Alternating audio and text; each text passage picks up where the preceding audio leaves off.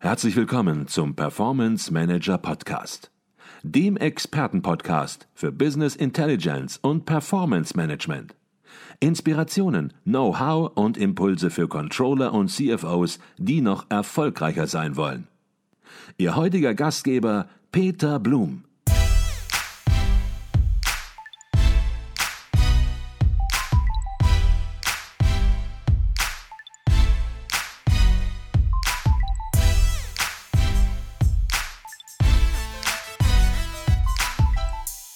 Herzlich willkommen im Performance Manager Podcast. Mein Name ist Peter Blum.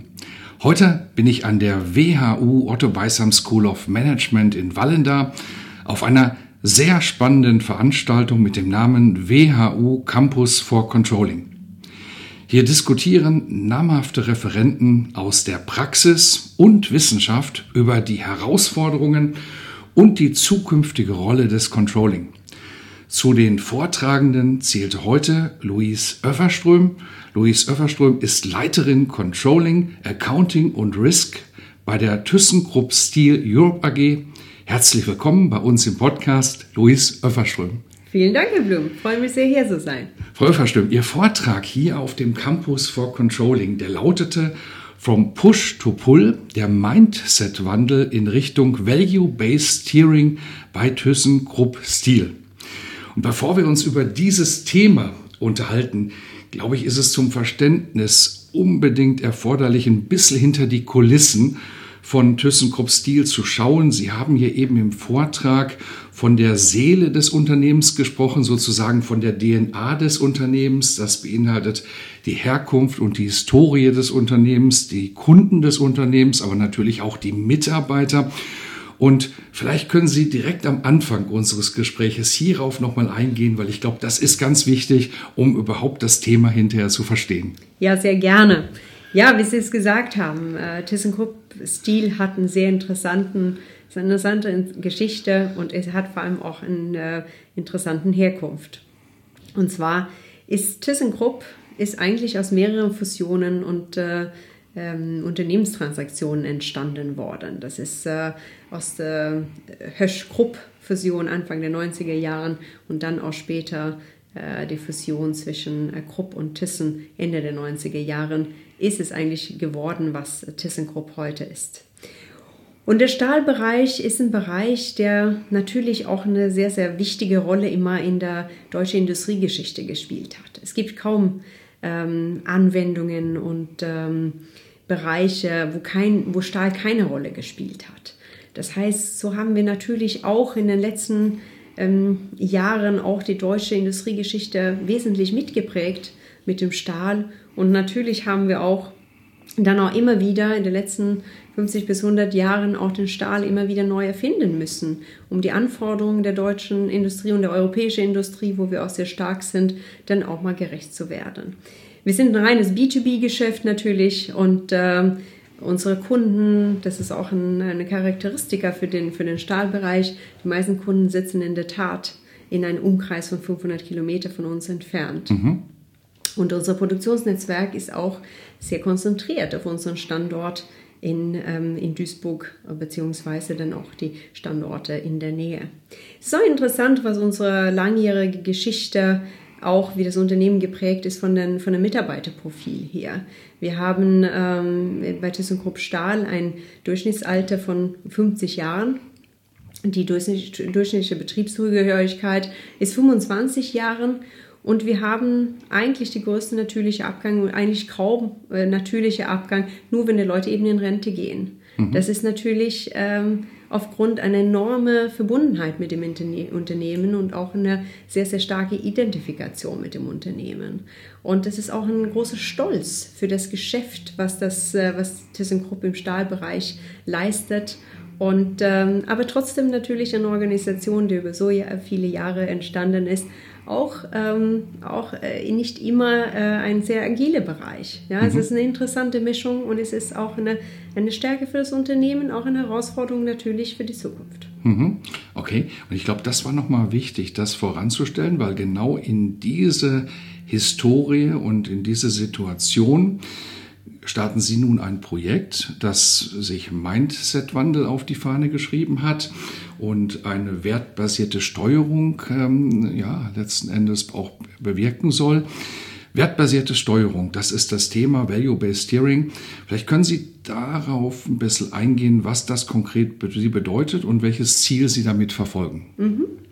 Ich glaube, es ist immer wichtig zu verstehen, dass man sehr klar vor Augen macht, welche strategische Ziele verfolgt das Unternehmen und warum verfolgt das Unternehmen diese strategischen Ziele? Welchen Zweck will man damit äh, bewirken? Wir haben uns bei ThyssenKrupp äh, im Stahlbereich, äh, ThyssenKrupp Stil, haben wir jetzt vor ein paar Jahren einen Paradigmenwechsel in unserer Strategie gehabt.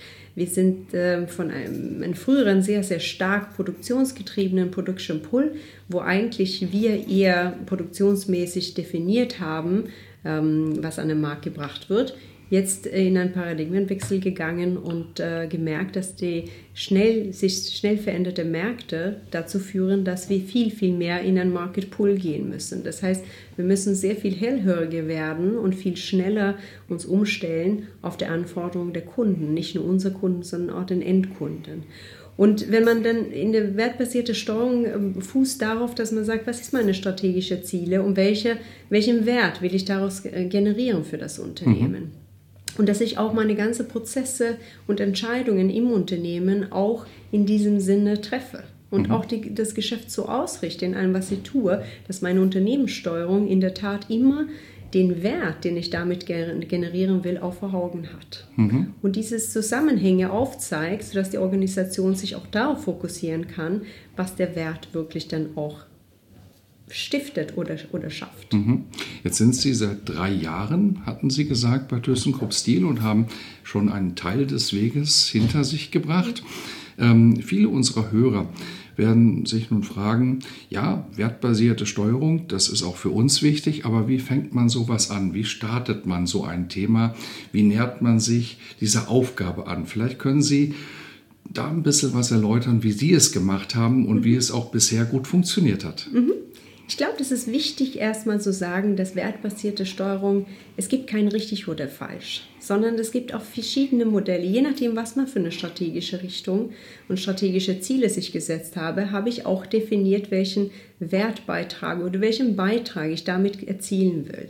Das heißt, selbst wenn ich, wie in dem Fall bei uns, dass wir einen strategischen Wechsel haben, heißt nicht, dass das, was wir in der Vergangenheit gemacht haben, dass es falsch war und dass wir keinen Wert generiert haben. Mhm sondern es gibt verschiedene Wege und es ist oft von dem Markt und von den Marktgegebenheiten und Veränderungen im Markt geprägt, wie ich eine strategische Ausrichtung mache und wie ich auch den Wert generiere.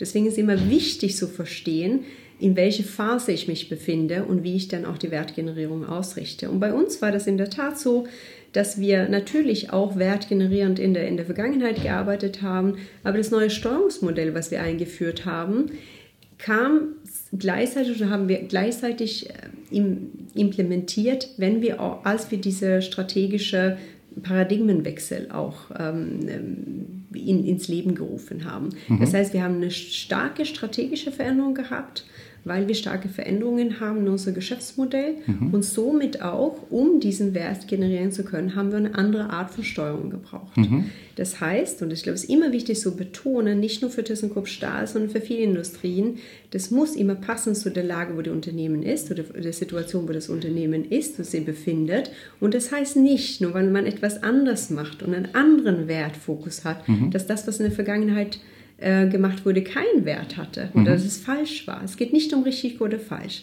Es geht wirklich um die Gegebenheiten, die gerade auch erfasst werden müssen, um Wert zu generieren, dass man die wirklich klar identifiziert und sehr, sehr klar die Werttreiber da auch identifiziert. Mhm. Und wie dieses Steuerungskonzept aussieht, da werden wir nachher noch ein bisschen drüber reden. Ähm, wie ist dieser Prozess in Gang gekommen? Aus welcher Ecke? War es das Controlling, das hier von Anfang an involviert war und ja, dieses wertbasierte Steuerungskonzept entwickelt hat? Oder waren auch noch ganz andere beteiligt? Ich würde sagen, das war ein äh, Gesamtprojekt im Unternehmen.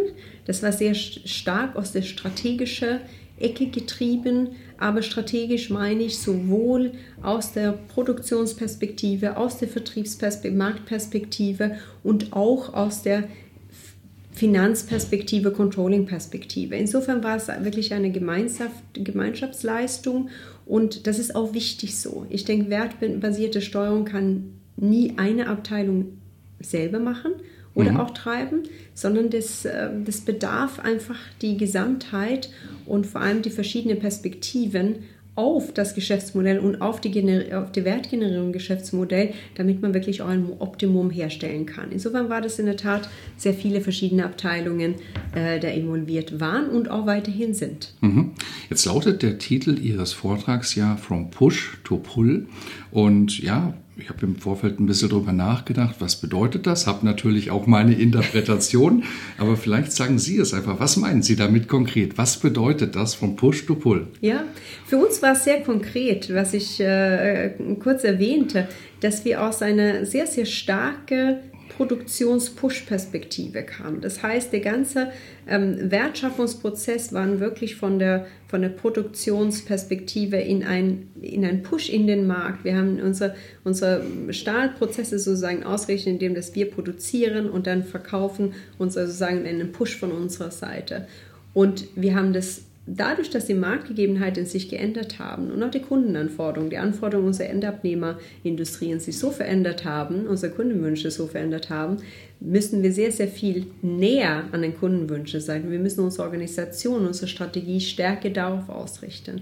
Das heißt, wir haben diesen Market Pull, das heißt, der Markt zieht eigentlich mhm. und, und, und definiert durch die Bedürfnisse, die den Endkunden hat und somit auch unsere Kunden, auch unsere, unsere unsere Stellen, wo wir auch mal Wert generieren können und wie unsere Stahl und unsere Produkte da optimal eingesetzt werden können. Mhm, okay, ich habe vielleicht noch eine andere Interpretation mhm. gehabt. Mal sehen, was Sie dazu sagen.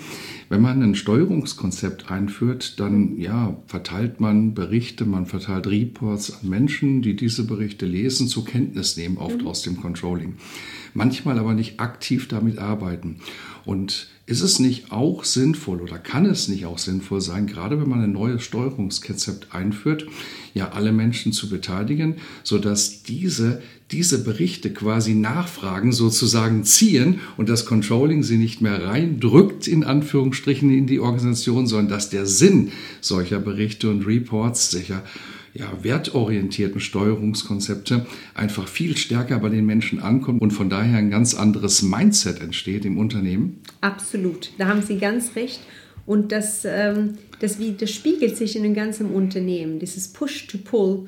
Das ist äh, genau das, was Sie gesagt haben. Wir haben das war strategisch, also strategische Paradigmenwechsel angefangen. Aber das ganze Unternehmen müsste sich deswegen ändern und hat sich deswegen geändert. Das heißt, in der, in der, in der Wert, basierte Steuerung sind solches, ist auch ein, ein Pull von, den, von derjenigen, die, ein, die einen Steuerungsimpuls braucht oder einen Bericht, wie Sie das genannt haben, natürlich entstanden, denn der oder diejenige braucht das, um sein Geschäft zu steuern. Und mhm. auch, wir haben ja die Organisation ausgerichtet auf den, auf den Kunden und auch zum Beispiel eine Finanzabteilung, eine Controllingabteilung hat Kunden im Unternehmen. Mhm. Diejenige, die unsere Produkte empfängt und unser Produkt aus der Controllingabteilung sind nun mal Steuerungsimpulse. Mhm. Und das ist nicht, was man mir zuschicken muss, ein Steuerungsimpuls, und das ist etwas, was ich aktiv erfrage. Denn ich bin ja zuständig dafür, mein Geschäft zu steuern und brauche meine Steuerungsimpulse. Insofern, glaube ich, haben Sie absolut recht. Das widerspiegelt sich nicht nur in der, in der strategischen Ausrichtung, sondern in vielen Abteilungen und, und vor allem auch in der, in der Wandel, die wir dadurch auch in der Finanz- und Controlling-Rolle implementiert haben. Mhm. Sie hatten eben die Mitarbeiter angesprochen im Unternehmen mit einem Altersdurchschnitt von 50 äh, Jahren und ja, einer hohen Unternehmensloyalität, 25 Jahre durchschnittliche Zugehörigkeit im Unternehmen. Ja, das zeigt natürlich, dass hier bei den Mitarbeitern ich drücke es mal positiv aus, eine hohe Loyalität vorhanden ist, aber auf der anderen Seite genau diese Mitarbeiter eben nicht von einem Unternehmen ins nächste und ins übernächste springen, sondern auch eine gewisse Stabilität bei einem Unternehmen suchen. Und jetzt kommt hier über ein Steuerungskonzept eine Veränderung rein. Äh, wie ist diese Veränderung angenommen worden, Frau Verström? Also Sie haben es angesprochen. Ich glaube, unser Unternehmen hat ein, eine, eine große Stärke in der, in der Loyalität und auch in das Know-how natürlich, die wir da durch diese Strukturen haben im Unternehmen. Und wir haben auch ein, eine Mitarbeiterstruktur, der in diesen Jahren, ich hatte erwähnt, äh, das Unternehmen ist durch verschiedene ähm, Unternehmenskonstellationen, Übernahmen und Fusionen zustande gekommen. Das heißt, auch alle, die so lange seit 25 ähm, Jahren im Unternehmen sind, arbeiten eigentlich auch nicht für ein Unternehmen seit 25 Jahren. Ich glaube, mhm. die Perspektivenwechsel war sehr häufig da. Und auch wenn man unsere externe Faktoren äh, guckt und unsere, die starken Veränderungen unserer Endkundenindustrien, so war das auch immer in unserem äh, Geschäft. Insofern glaube ich, ist man, obwohl die Mitarbeiter lange bei ThyssenKrupp sind und im Stahlbereich äh, und das Geschäft sehr gut kennen, haben die trotzdem sehr viel Veränderung immer mitbekommen. Ähm, wie das immer ist mit Veränderung, man muss erstmal den Sinn erkennen, warum das gemacht wird. Und äh, ich glaube, äh, wir haben einen relativ radikalen ähm, Wechsel auch in der Art, wie wir Wert generieren, wie wir steuern, gerade in der Finanzfunktion gehabt, was auch mit der strategischen Neuausrichtung sehr stark zu tun hatte. Das ist eine andere Art, wenn man die Wertgenerierung bei, bei, beim Kunden anders entsteht, da muss man auch anders steuern, um dahin zu kommen. Insofern ähm, war das sicherlich teilweise ein längerer Prozess, um diese, diese Prozessschritte auch mal richtig einzuordnen und vor allem auch, dass wir als Team dahinter stehen, ähm, dass es auch, dass wir alle an einen Strang ziehen und, und die Sinnvolligkeit, äh, Sinnhaftigkeit dann auch äh, erkennen. Das ist aber auch gut, dass, äh, dass es nicht nur jede neue Trend oder neue Idee einfach mal aufgenommen wird, sondern dass so ein bisschen kritisch diskutiert wird, ein bisschen Widerstand ist. Ich glaube, da erzeugt die Reibung auch eine sehr konstruktive Diskussion.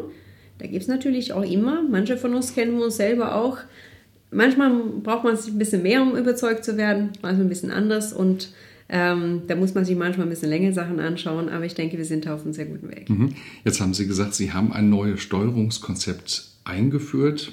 Es verändert das bisherige Steuerungskonzept, ein neues wertbasiertes Steuerungskonzept eingeführt.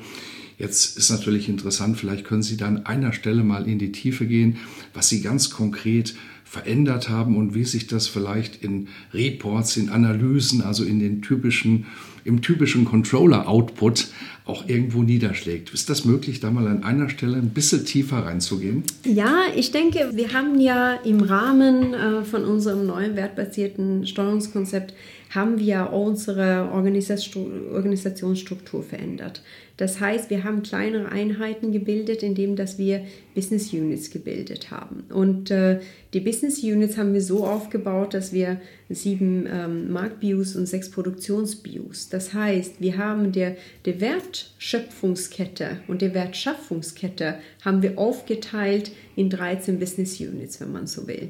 Und jede Business Unit ist sozusagen für einen Teil der Wertschöpfungskette zuständig. Und diesen Wert versuchen wir da zu fangen.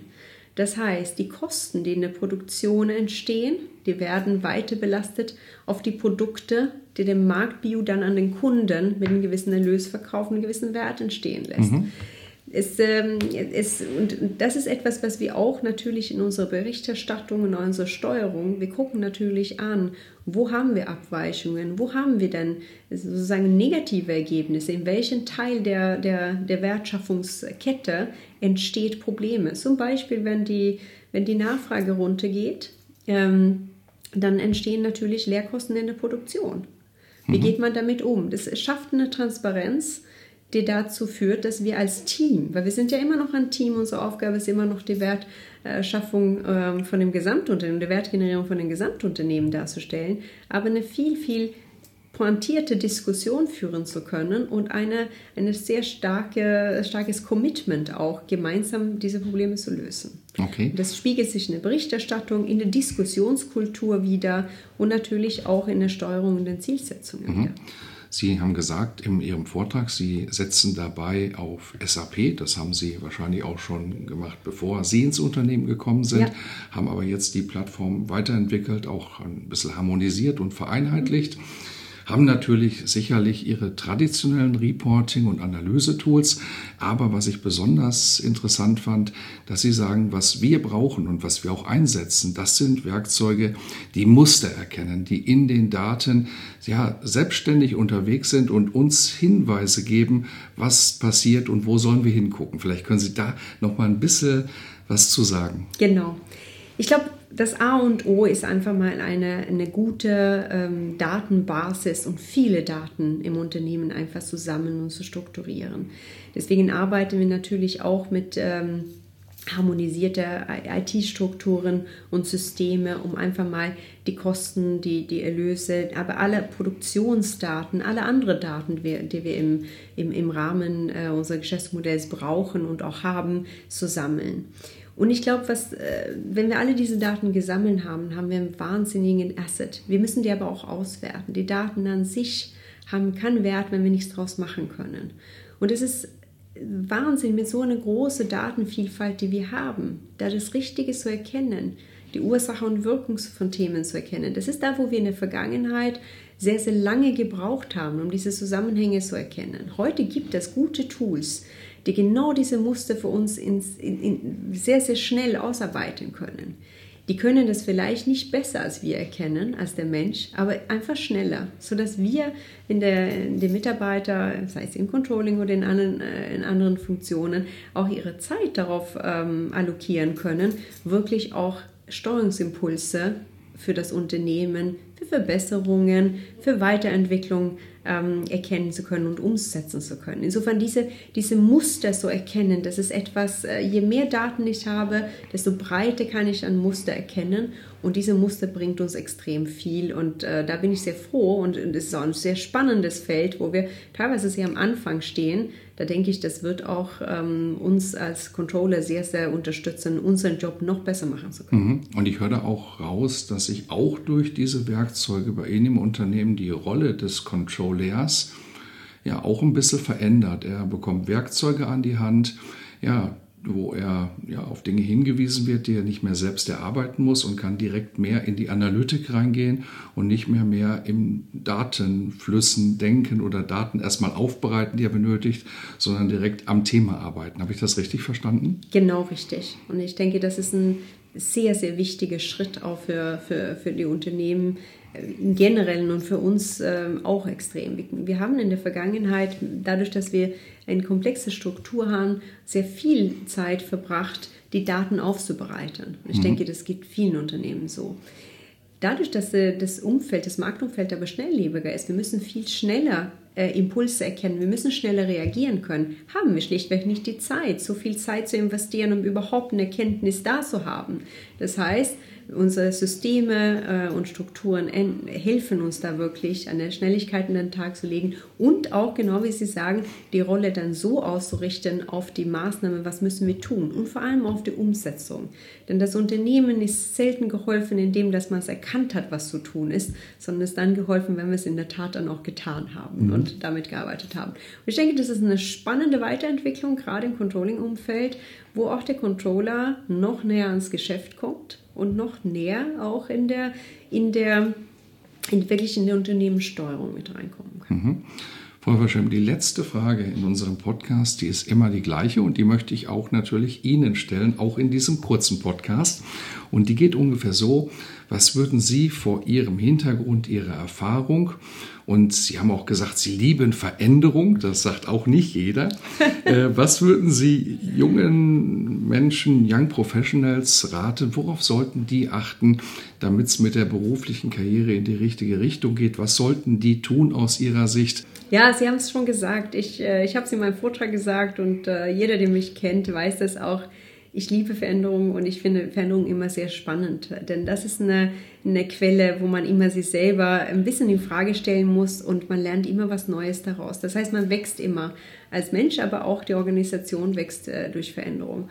Und deswegen wäre das in der Tat auch mein Ratschlag an den, an den ähm, Kollegen und den Young Potentials heute, die vor die ersten Schritte stehen, ist wirklich möglichst viel Perspektiven zu sammeln, möglichst viel Das heißt nicht, dass man die ganze Zeit auch das Unternehmen wechseln muss oder gar vielleicht den Bereich, aber einfach immer wieder so viele verschiedene Perspektiven wie möglich auf Themen zu bekommen. Und auch, äh, was mir sehr geholfen hat, dass ich auf unterschiedliche Ebenen in den Unternehmen gearbeitet habe. Ich habe sehr operativ in einer Landesgesellschaft gearbeitet. Ich habe auf Headquarter-Ebene gearbeitet. Ich habe in einer Tochtergesellschaft im Ausland gearbeitet. Ich glaube, dass man diese verschiedenen Perspektiven, da lernt man einfach auch das Unternehmen gut kennen. Man lernt auch kennen, was wichtig ist. Man lernt die, die Treiber, die Ursachenverhältnisse gut kennen und es ist einfach wahnsinnig spannend.